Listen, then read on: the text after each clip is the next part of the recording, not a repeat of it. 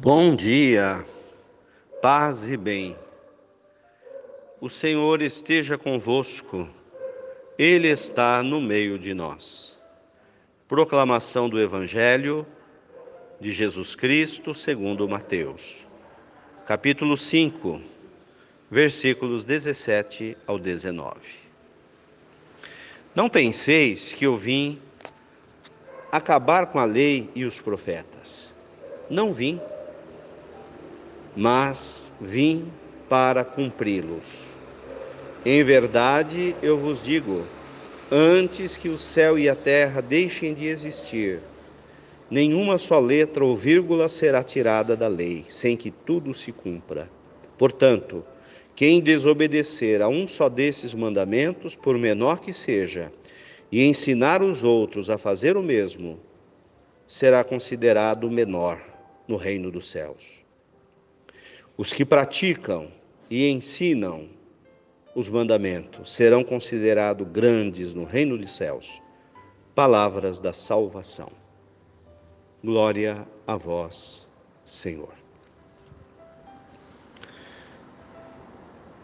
Jesus, como promotor da unidade,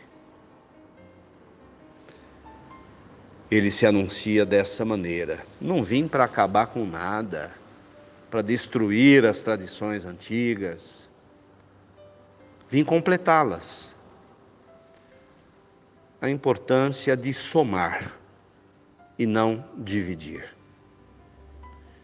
Primeiro ponto importante: como precisamos somar com outras pessoas.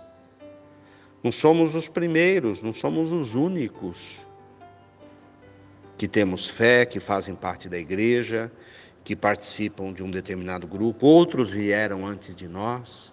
A nossa passagem pelo mundo, a nossa passagem pela nossa família, pela nossa igreja, pelo trabalho, pelo país, é uma passagem de quem deve estar disposto a somar, a contribuir.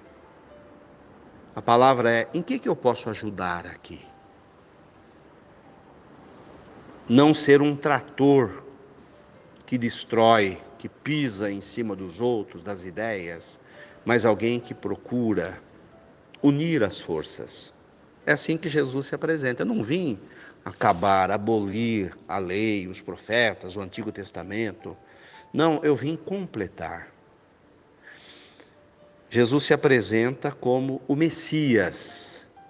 Messias é o Salvador, anunciado no Antigo Testamento, na Bíblia judaica, como Filho de Deus que viria nascer na terra, no mundo, para ensinar os homens a viver em paz, a viver em amor. Então, Jesus é a realização dessas promessas do Antigo Testamento. E o papel de Jesus é ensinar os mandamentos. Mandamentos de amor. Quem é grande diante de Deus? É aquele que vive esses mandamentos, aquele que ama e aquele que ensina a amar. É considerado uma pessoa importante diante de Deus. Mas quem não vive, quem ensina ainda os outros a fazer coisas erradas, não tem prestígio diante de Deus. A mensagem é bastante clara que a nossa vida seja no sentido de somar, de ajudar, de contribuir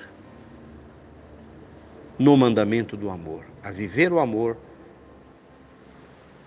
a ensinar o amor e a passar por esse mundo fazendo o bem. Louvado seja nosso Senhor Jesus Cristo, para sempre seja louvado. Nossa Senhora do Caminho, seja nossa intercessora e guia.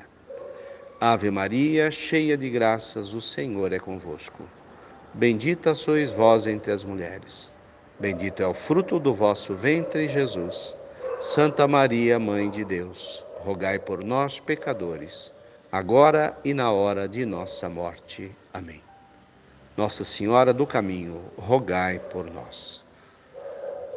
Fiquem com Deus, tenham um bom dia Paz e bem a todos. Mantenhamos acesa a chama da nossa fé. Abraço fraterno.